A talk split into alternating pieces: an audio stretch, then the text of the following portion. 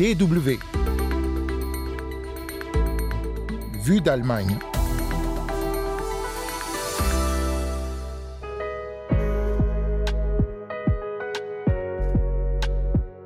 Comment va le couple franco-allemand? Cette semaine a eu lieu la huitième assemblée franco-allemande, mais derrière l'unité affichée entre les deux pays, il y a du remue-ménage en coulisses. Décryptage dans un instant avec Jacob Ross de la DGAP, l'Institut allemand de politique étrangère.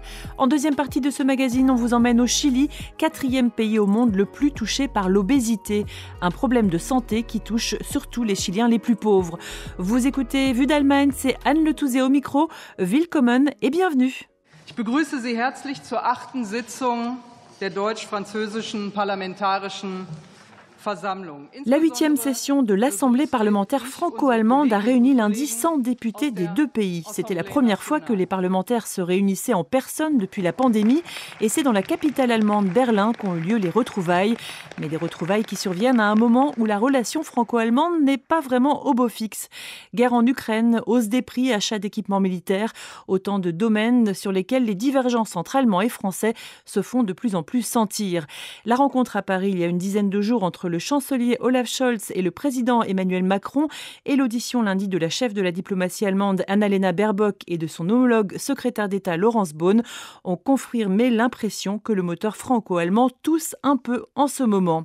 Pour en parler, nous sommes avec Jacob Ross, conseiller pour les relations franco-allemandes à l'Institut allemand de politique étrangère, la DGAP. Jacob Ross, bonjour. Bonjour. Pour commencer, quelle est votre impression après cette huitième session de l'Assemblée parlementaire franco-allemande? Après la rencontre de M. Scholz et M. Macron à Paris, l'impression qu'il y avait une crise était renforcée en quelque sorte par l'absence d'une conférence de presse qui a été annoncée du côté allemand avant cette rencontre et qui a ensuite été empêchée euh, en quelque sorte par l'Élysée. Et, et, cette fois, pendant la rencontre de l'Assemblée parlementaire franco-allemande à Berlin et l'audition des deux ministres, il y avait une conférence de presse ou un point de presse commune entre la présidente du Bundestag, euh, Bärbel et la présidente de l'Assemblée nationale, euh, Gaël Braun-Pivet. Et donc, euh, de cette manière, c'était un peu plus dans l'unité. Il y avait moins l'impression que les deux parties étaient incapables de se mettre d'accord, même pour se présenter à la presse, au public. Euh, allemand et français. En quoi le contexte euh, global actuel, la guerre en Ukraine, euh, la, hausse des prix, notamment de l'énergie, en quoi ce contexte est-il responsable des dissensions actuelles entre les deux pays? Je pense que ce contexte fait qu'il y a une grande pression sur les deux gouvernements, sur tous les États de l'Union européenne. Et cette pression fait que des relations bilatérales ou multilatérales ne fonctionnent plus comme ils fonctionnaient avant, que la relation franco-allemande, par exemple, se posent quelques questions, euh, notamment liées au fait que les deux pays ont fait des choix stratégiques sur le secteur de l'énergie qui sont très très différents, que la France continue à investir massivement, par exemple, dans le nucléaire, et que l'Allemagne fait suite à la décision qui remonte quelques années déjà de sortir du nucléaire et euh, à quelques problèmes liés à ce choix, puisque la source d'énergie de transition, en quelque sorte, le gaz, n'est plus disponible comme il l'était avant, suite à la dépendance énorme de l'Allemagne du gaz russe des dernières années. La même chose pourrait se dire pour les politiques de défense. Euh, la guerre en, Ukraine a sensiblement augmenté la pression d'investir plus dans la défense nationale et euh, les choix euh, d'investissement, là encore, des deux pays ont été différents. L'Allemagne achetant notamment des, matériaux américaines ces derniers mois et la France euh, critiquant ça puisque on s'était mis d'accord, notamment pendant le sommet de Versailles en mars dernier, de renforcer la coopération européenne, de renforcer les industries d'armement européens pour justement dépenser tout ce nouveau argent dans des matériaux et de la recherche européenne. Si on s'arrête un instant sur la question de l'énergie, la France hein, reproche notamment à l'Allemagne son plan de soutien de 200 milliards d'euros aux ménages et aux entreprises, le reproche de faire euh, euh, cavalier seul. On, a l'impression de retrouver les vieilles rancunes aussi ou, les craintes euh, d'une domination allemande en Europe. À quel point ces reproches sont-ils justifiés? Si on regarde les propos de Madame la ministre Baerbock des Affaires étrangères pendant la session de l'Assemblée parlementaire euh, franco-allemande, elle a souligné que les aides versées par l'État allemand étaient à peu près à la même hauteur que les aides versées par l'État français pour faire face à l'augmentation des prix. Mais je pense que cette situation de crise et les demandes qui sont formulées des deux parts euh, du, du euh, de la population qui doit faire face à ces augmentations de crise font que la première réponse, le premier réflexe reste national. Et ça, ça pose un certain nombre de problèmes de coordination. Euh, le gouvernement français n'a pas été très euh, très enchanté, euh, disons-le comme ça, que le gouvernement allemand débloque 200 milliards comme ça sans prévenir le gouvernement français et d'autres États membres de l'Union européenne d'ailleurs, et craignant aussi que l'État allemand serait capable dans les mois à venir, pendant l'hiver, de payer des prix pour le gaz, par exemple, sur le marché international que d'autres pays européens ne pourront pas payer. Et sur l'autre dossier, euh, celui de l'armement, donc l'Allemagne s'est tournée euh, vers les Américains pour ses équipements euh, militaires. ça aussi, c'est un reproche que lui fait la France. Ils auraient évidemment préféré qu'ils achètent des avions français.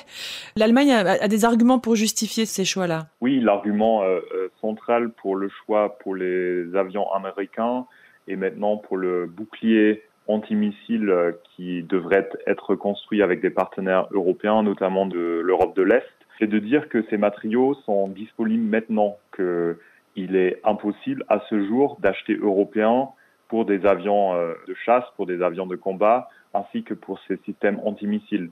Sauf que la France voit dans ses décisions de court terme, c'est la manière de vendre ça du côté allemand, des décisions en réalité de plus long terme et euh, que le gouvernement allemand prendrait cette distance avec des concepts d'autonomie stratégique, de souveraineté européenne qui avaient été présentés ou forgés par le président Macron et auxquels le gouvernement allemand actuel, la coalition, avait normalement souscrit.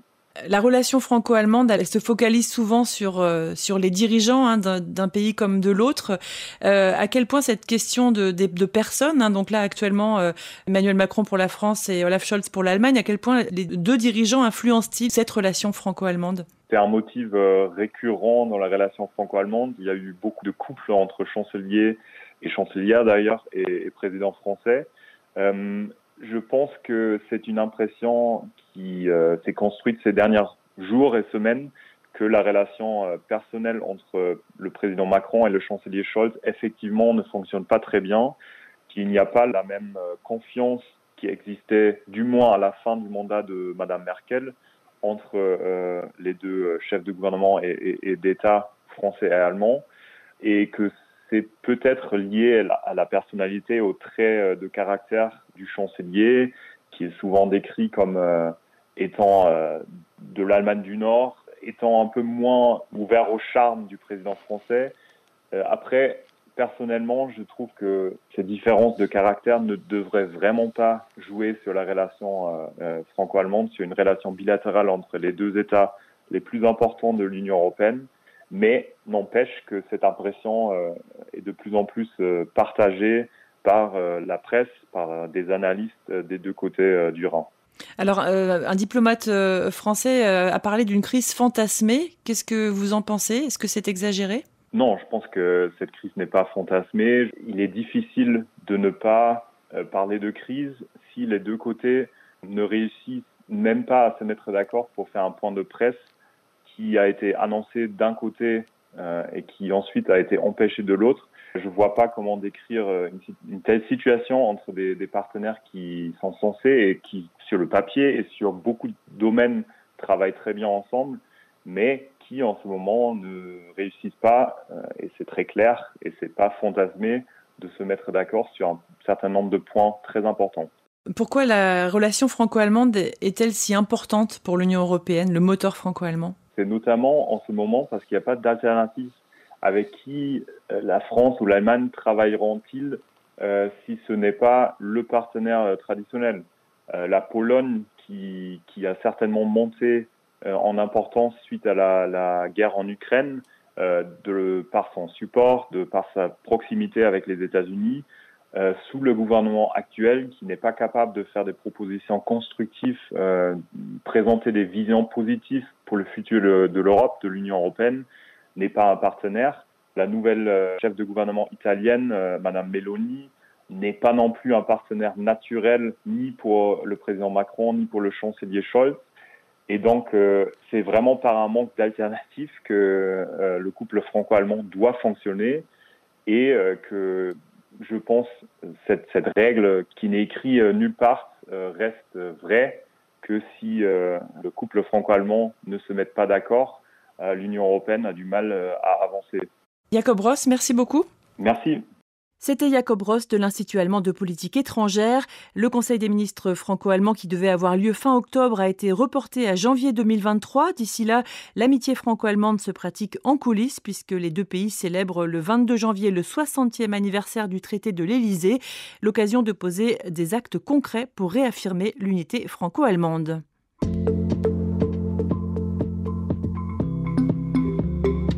Vue d'Allemagne, deuxième partie. Le Mexique, les États-Unis, la Nouvelle-Zélande, ce podium correspond aux trois premiers pays les plus touchés par l'obésité.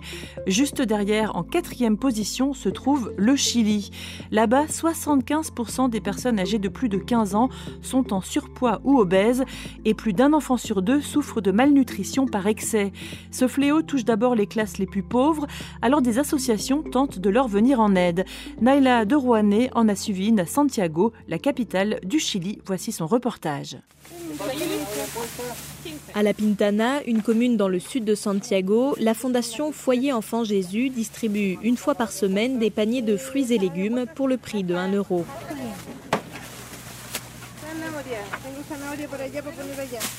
Une quinzaine de femmes font la queue, la majorité sont en surpoids. Dans la file, Sandra, sans emploi, s'occupe de sa fille qui est autiste. Elle aussi est en surpoids. Chaque semaine, elles viennent récupérer de quoi se nourrir. Ils nous ont donné du céleri, de la coriandre, des blettes, des mandarines, des patates, des pois chiches, un poivron. Au marché, tout est très cher en ce moment. Par exemple, un petit bouquet de céleri coûte entre 2 et 3 euros. Mais là, pour 1 euro, Sandra a rempli son chariot. De cette manière, je peux dépenser un peu plus d'argent pour d'autres choses. Avant, je ne pouvais pas acheter de fruits, mais maintenant, je vais pouvoir acheter des bananes, par exemple, et aussi de la nourriture pour mes chiens. La distribution terminée, l'équipe de la fondation remonte dans sa camionnette Hola, mi nombre es Julia Lespinace. Julia Lespinace est la directrice. En conduisant, elle raconte que l'organisation répartit ses colis alimentaires depuis 5 ans. À partir de 2017, nous avons commencé à distribuer tout type d'aliments, même du Coca-Cola et des chips. Mais on s'est rendu compte que ces types de produits provoquaient de l'hypertension chez les adultes et de l'obésité chez les enfants. Et donc en 2019, notre vision a changé. On s'est dit que si réellement on voulait aider ces personnes, il fallait leur donner des aliments sains. La fondation s'approvisionne auprès d'une banque alimentaire, mais aussi directement avec les agriculteurs à travers un réseau solidaire. Quand les produits n'ont plus la qualité requise pour les grands magasins, mais qu'ils sont encore comestibles, ou s'ils ne sont pas bien calibrés, ou s'ils ne sont pas très beaux, les agriculteurs nous appellent pour que nous allions les récupérer. Au Chili, c'est dans les années 90, après la dictature, avec une bonne croissance économique et les traités de libre commerce, que la transition vers une alimentation industrialisée commence. Eh, Daniel Egaña Rojas est anthropologue à l'Université du Chili. Selon lui, il faut aussi considérer un facteur culturel. Il donne l'exemple des boissons gazeuses sucrées très consommées par les Chiliens. C'est peut-être moins le cas aujourd'hui, mais à une époque, ces biens de consommation donnaient une sorte de statut. On les consommait le samedi ou le dimanche. C'était un luxe. Le fait de boire uniquement de l'eau maintenant, ça peut être considéré comme un geste de pauvreté. Il se passe un peu la même chose avec les légumineuses. Ce sont les classes populaires qui en consomment le plus car c'est peu cher. Mais désormais, les gens n'en mangent plus car pour eux c'est un signe de pauvreté. Mais selon l'académicien, le vrai défi aujourd'hui, c'est l'augmentation du salaire minimum. Il y a beaucoup de personnes qui ont un petit revenu qui leur permet d'acheter des produits caloriques pour s'alimenter, mais pas pour se nourrir sainement. Dans le cadre de cette transition nutritionnelle, on passe donc d'une alimentation traditionnelle à une alimentation avec des produits ultra transformés qui provoquent de l'obésité inévitablement.